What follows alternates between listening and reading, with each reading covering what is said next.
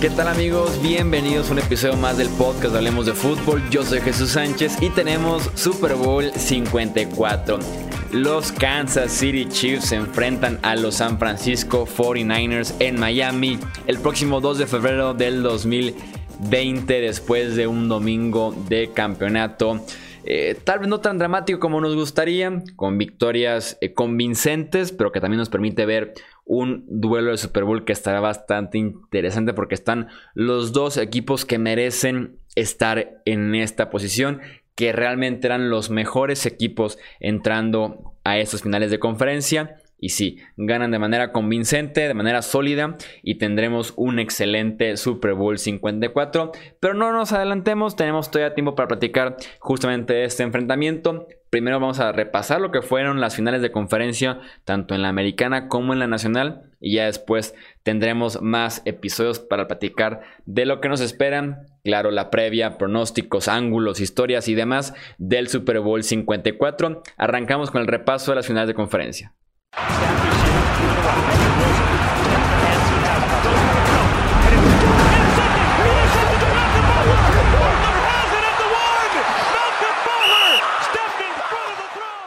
Iniciamos en eh, Kansas City, la victoria eh, convincente por parte de los Kansas eh, City Chiefs después de que iniciaron otra vez un poquito lentos, terminan recuperándose en contra de los Tennessee Titans y terminan con un triunfo convincente en Arrowhead Stadium para meterse a su primer Super Bowl en casi 50 años. Hace rato que no veíamos a los Chiefs en estas instancias de eh, los playoffs. Los Chiefs, que eh, como decía, inician perdiendo 10-0, se repite en ese sentido la historia eh, que vimos también contra Houston, pero que nuevamente antes del final de la primera parte ya lo estaban ganando en camino a un triunfo 35 a 24 contra Tennessee.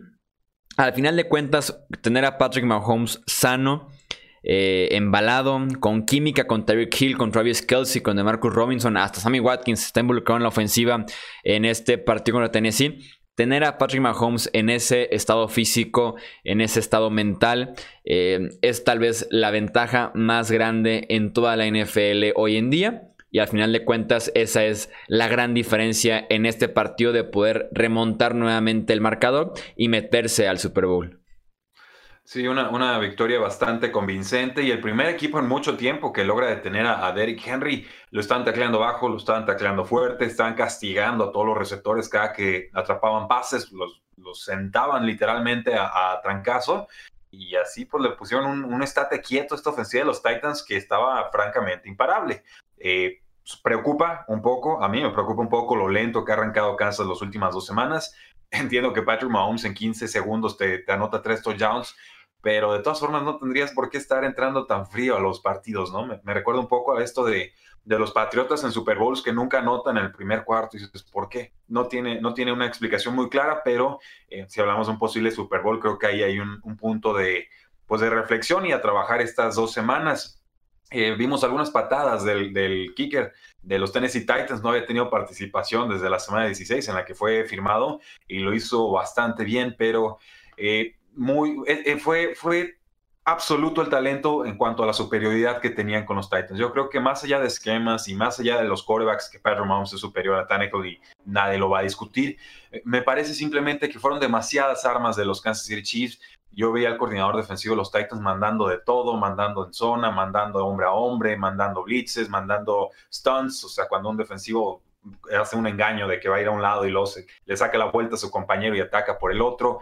Eh, nada, o sea, simplemente tenían que dedicarle doble marcaje a Terry Hill. En alguna de esas tuvieron que ponerle también doble marca a, Travis Kelsey. Y de hecho, la escapada por tierra de Patrick Mahomes, ese acarreo de 27 yardas increíble, pues bueno, termina siendo porque habían demasiados jugadores en la secundaria dedicándole marca a esos dos receptores. Eh, de ahí en más, creo que la segunda mitad no hubo mucho que ver. Creo que los Titans se pueden ir tranquilos con un gran desempeño, una gran campaña. Yo creo que tendrán, tendrán que repetir la fórmula en el 2020, renovar a Derek Henry quizás por 12 o 13 millones de dólares. Siempre preocupa el darle tanto dinero a un corredor, pero si no se lo dan, bueno, pues ¿qué, qué van a hacer a la ofensiva? no Creo que esa es su identidad.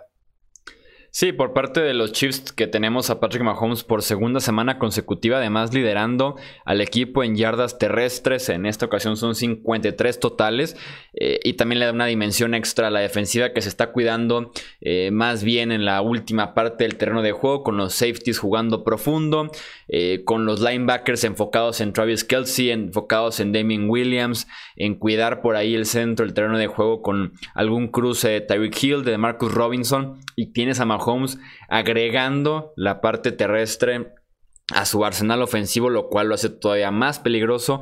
E insisto, es la ventaja más grande que existe actualmente en eh, la NFL. Y ninguna ventaja está salvo eh, en contra de este equipo de los Chiefs. La semana pasada vimos el 24-0, esta jornada vimos el 10-0.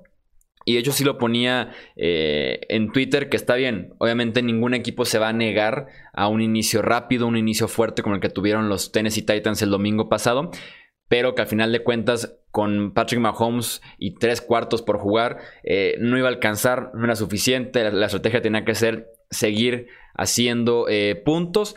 Pero que siento que esta misma presión que tenía Tennessee encima de hacer puntos eh, prácticamente en cada serie ofensiva, porque así lo estaba haciendo eh, Kansas City. Creo que le resta a los Titans un factor que estaba siendo clave para ellos en esta postemporada, que es el arriesgar eh, con jugadas diferentes, eh, con un play action de 50 yardas, eh, a Derrick Henry formación escopeta, Derrick Henry pasando el ovoide, reversibles, lineros ofensivos. Tennessee está jugando mucho con la creatividad de su sistema ofensivo, pero cuando tienes la presión de estar anotando cada serie ofensiva, que tienes que ser un poco más seguro y no tanto sorpresivo en tus ataques, creo que eso mismo aleja a los Titans de lo que estaban haciendo bien durante los playoffs. Se meten más bien al juego de los Kansas City Chiefs, que son una ofensiva tradicional y explosiva.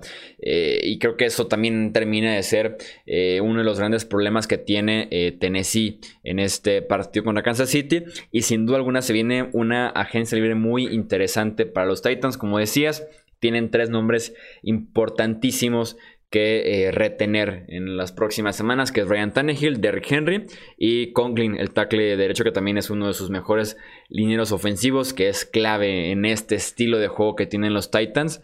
Eh, y ya veremos porque el simple hecho de estar en playoffs es un logro importante. Aplausos para Mike Rabel que mete a este equipo a la postemporada después de un inicio muy pobre con, eh, con, Marcus Mariota. No es sencillo mandar a la banca a la segunda selección global del draft de hace unos años por un quarterback que llegó con dudas, que llegó para ser suplente, para pelear por minutos, pero que no estaba 100% seguro que iba a iniciar en algún punto de la campaña. Aplausos en ese sentido porque tomó la decisión correcta y la tomó a tiempo. Y además entre esquema, entre el entrenamiento, los estilos, lo físico de este equipo, se meten sorpresivamente, pero muy merecidos hasta la final de la conferencia americana. Y no se le puede pedir más a Tennessee este año, más que llegar a esa final de la AFC y dar pelea en la primera parte en contra de estos muy talentosos Chiefs. Eh, sí, también lo de Trent Matthew muy destacado, ¿no? De tacleadas, líder del equipo, batió un pase, le puso un estate quieto tremendo a Corey Davis, nomás le metió el hombro y lo dejó sentadísimo. Todo el estadio vitoreaba la, la tacleada. Lo, dices correctamente, Chi. Los Titans se alejan de lo que habían estado haciendo en esta campaña porque así se los planteó los Chiefs, porque eh, pues no hay otra forma. O sea, corriendo todo el partido no van a poder remontar este juego. Similar, se vio muy abajo en el marcador contra los eh, Tennessee Titans. Me parece que esta línea ofensiva de los Titans es muy dominante por tierra, pero que queda bastante a deber en protección de pase y eso, eso lo vimos en esta ocasión. Frank Clark antes del partido decía, no me asusta Derrick Henry, tráiganmelo, aquí lo tacleamos, no pasa nada y pues amenazó y la cumplió, que es algo que no, normalmente no pasa en la NFL, ¿no? Normalmente el bocón sale bastante eh, mal parado. Entonces, bien por los Kansas City Chiefs, completamente merecido seguramente la primera de muchas visitas de Patrick Mahomes al Super Bowl, la oportunidad de que Andy Reid pueda reescribir su legado en la NFL, que ya por fin tenga ese anillo de Super Bowl, que lo catapulte como uno de los mejores head coaches de la historia, porque en número de victorias ya lo es. Y, nada, a ver qué hacen los Tennessee Titans, se les viene un off-season muy interesante. Sí, los Chiefs incluso por momentos del partido estaban alineados como en formación línea de gol, a pesar de que estaban en la yarda 20, en la yarda 50, en la 45, en la zona del campo que fuera, estaban alineados con defensiva de línea de gol que les permitiera detener a Derrick Henry. Al final de cuentas lo consiguen, apenas consigue 62 eh, yardas en 16 acarreos, entonces fue una estrategia efectiva en ese sentido. Tienen enfrente a otro diferente estilo, pero otro poderoso eh, juego por tierra ahora en el Super Bowl. Y sí, tal vez aquí es el banderazo oficial, eh, el cambio de la estafeta de la nueva generación en la conferencia americana. Tenemos ya a dos MVPs jóvenes, eh, quarterbacks de la AFC, uno que se mete al Super Bowl en esta ocasión, otro que podría hacerlo eh, muy pronto también, entonces creo que sí podría ser el banderazo del cambio estafeta de los Brady, Manning y Roethlisberger a los Lamar Jackson, Patrick Mahomes, Deshaun Watson, si también lo queremos meter en esa conversación. Y si, si alguien se merece ese anillo de campeón, se llama Andy Reid. Eh, veremos cómo le va en el Super Bowl con el manejo del tiempo, el manejo de la situación.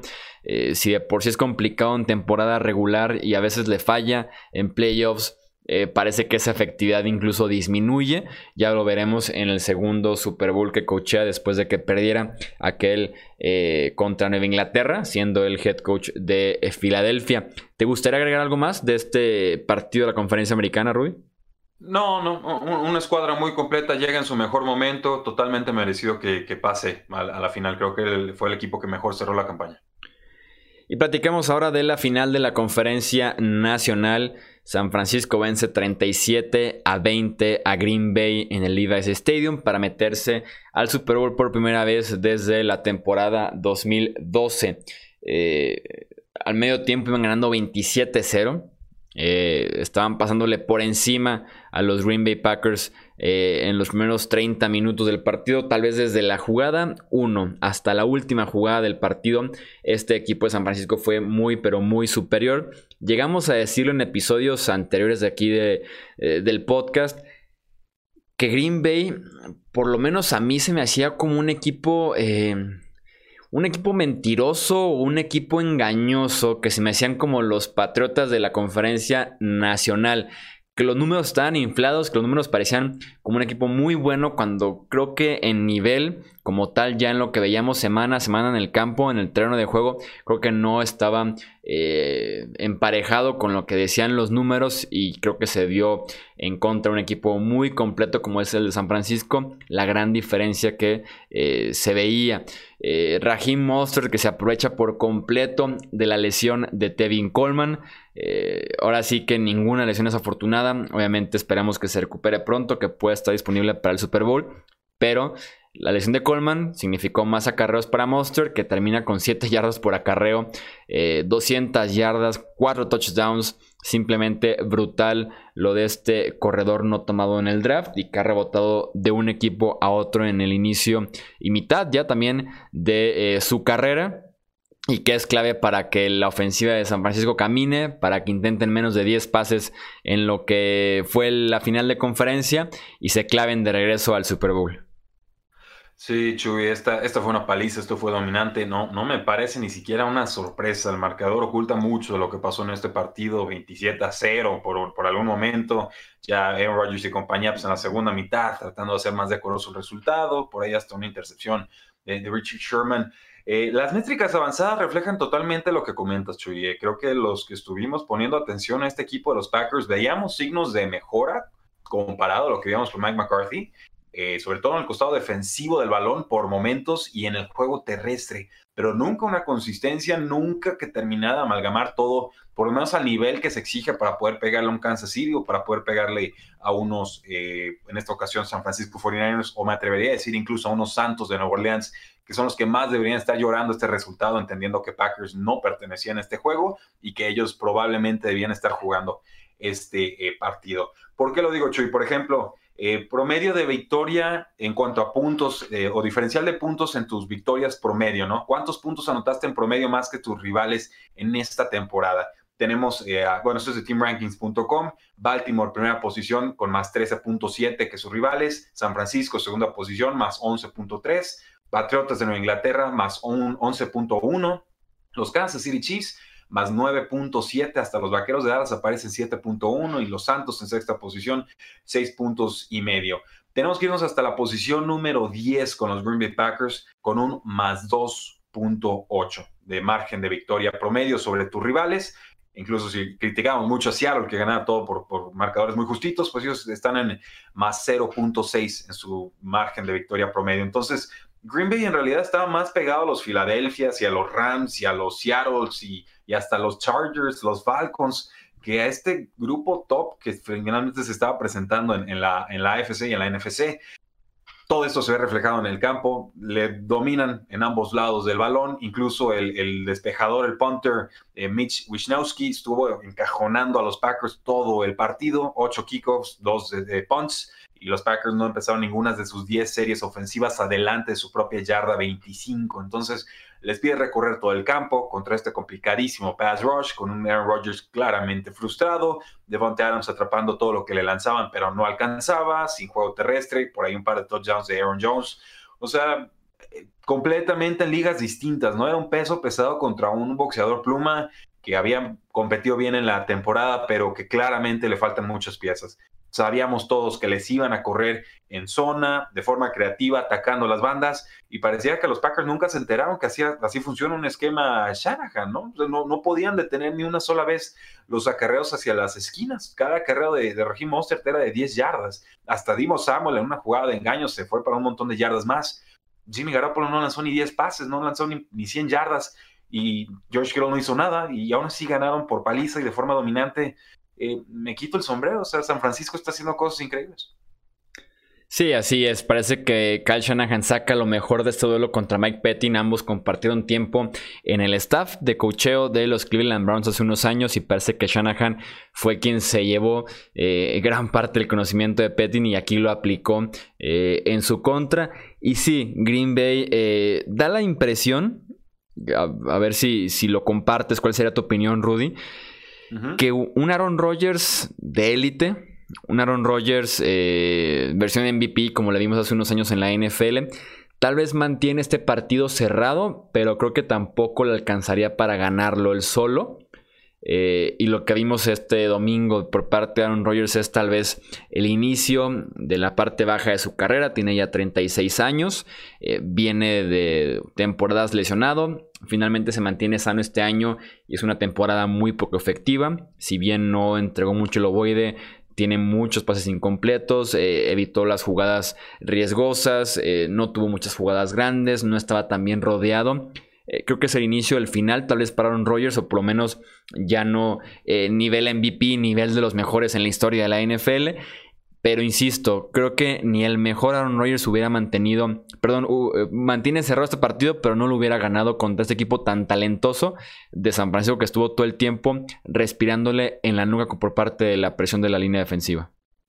Sí, y vuelvo a lo mismo, Chi. O sea, los que siguen las métricas avanzadas saben que Aaron Rodgers lleva 3, 4 años de declive. O sea, y lo dijimos, no es el del 2011, no es el de 2014, es otra versión que de repente tiene aversión al riesgo, que ya no escapa del bolsillo, que ya le ruye un poco al contacto, que prefiere hacerse la pelota a la primera de, presión, que no confía en sus receptores porque quizás sus receptores no son de, fiar, más allá de Devonte Adams.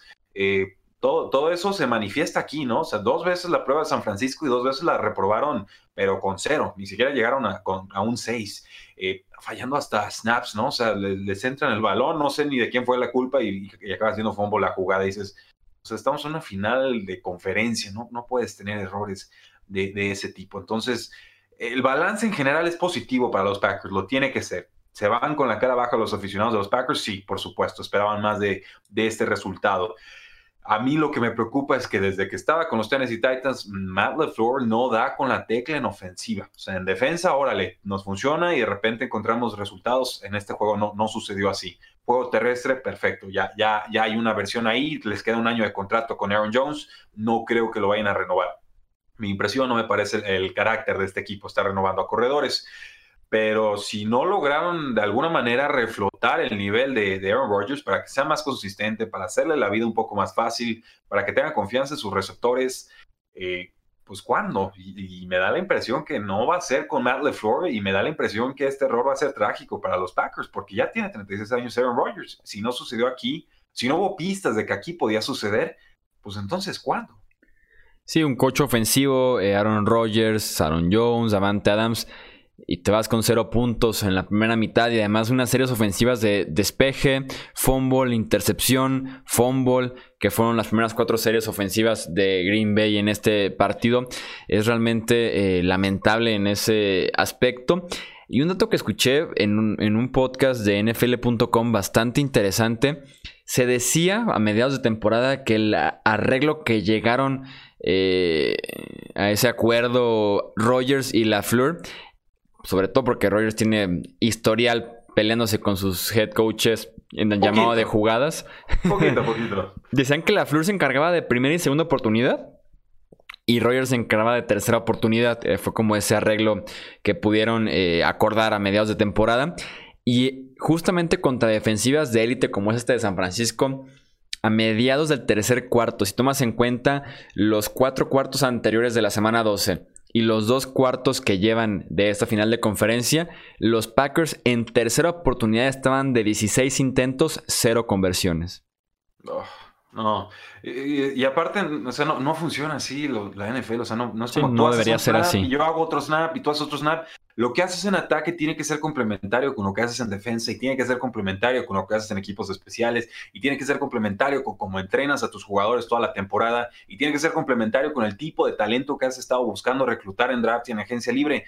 No es de, a ver, tú haces las jugadas de ajedrez en los primeros tres turnos y yo los hago en los siguientes dos y a ver si medio nos entendemos eso no, eso no es una colaboración, eso es tú hasta tu esquina, yo me hago la mía y a ver qué demonio sale. Lo que demonio sale es dos palizas contra San Francisco. Yo no había escuchado eso, Chuy, me parece un poquito más preocupante de lo que ya tenía eh, proyectado después de este resultado. Sí, veremos qué pasa con este offseason de Green Bay, porque además tienen que invertir sí o sí en armas para Rogers. Al final de cuentas, esté o no en declive, tienen que invertir en, armas porque eh, es Davante Adams y después, y lo platicamos en la previa, Aaron Jones será el segundo mejor receptor. No puedes confiar en Jimmy Graham y en Mercedes Lewis como a las cerradas. En que Jay Kumaro, en que Allen Lazard estén haciendo jugadas importantes cuando realmente no debería ser su rol. Cuando recién están llegando como eh, agentes libres no tomados en el draft. Entonces veremos cómo se desarrolla el offseason para los Packers. Y claro, por parte de San Francisco es un equipazo. Cómo está armado el roster, porque es un equipo para Kyle Shanahan. Le invierten fuertísimo en el costado defensivo en selecciones altas del draft y además inversión fuerte en agencia libre como Richard Sherman, como con Alexander y permiten que en el costado ofensivo sea el esquema el que gane, que Shanahan elija uno por uno a sus jugadores que le gustan, al estilo que se presta para su sistema ofensivo y justamente tienes a una defensiva talentosa y productiva y en el costado ofensivo un excelente esquema que también es productivo y tienes a este equipo jugando el Super Bowl después de ser el mejor equipo en toda la conferencia nacional durante la temporada regular y también durante la postemporada nos espera un brutal Super Bowl, una brutal semana de preparación de cara al Super Bowl en Miami y claro, un excelente, pero excelente partido entre Chiefs y 49ers. Va a estar divertidísimo, Chuy. Febrero 2 del 2020, 5.30 de la tarde, hora del centro, Kansas City Chiefs contra San Francisco 49ers con J-Lo y con una serie de personajes más. Creo que también está por ahí la, Shakira. Shakira. que podría, aparecer la Beyoncé, que por ahí el, 1, 2, 3, 4 del Pitbull podría salir al final del set list. En fin, hay, hay, de todo para todos. El Super Bowl es una fiesta aparte. Tenemos dos semanas para analizarlo. Vendrá el Media Day. Para los que ya están pensando en el draft, pues por ahí ya tenemos un, East West Shine Game o, o, qué es el Senior Bowl. el, Senior Bowl, ahí viene el Senior Bowl. ya. Es el primero.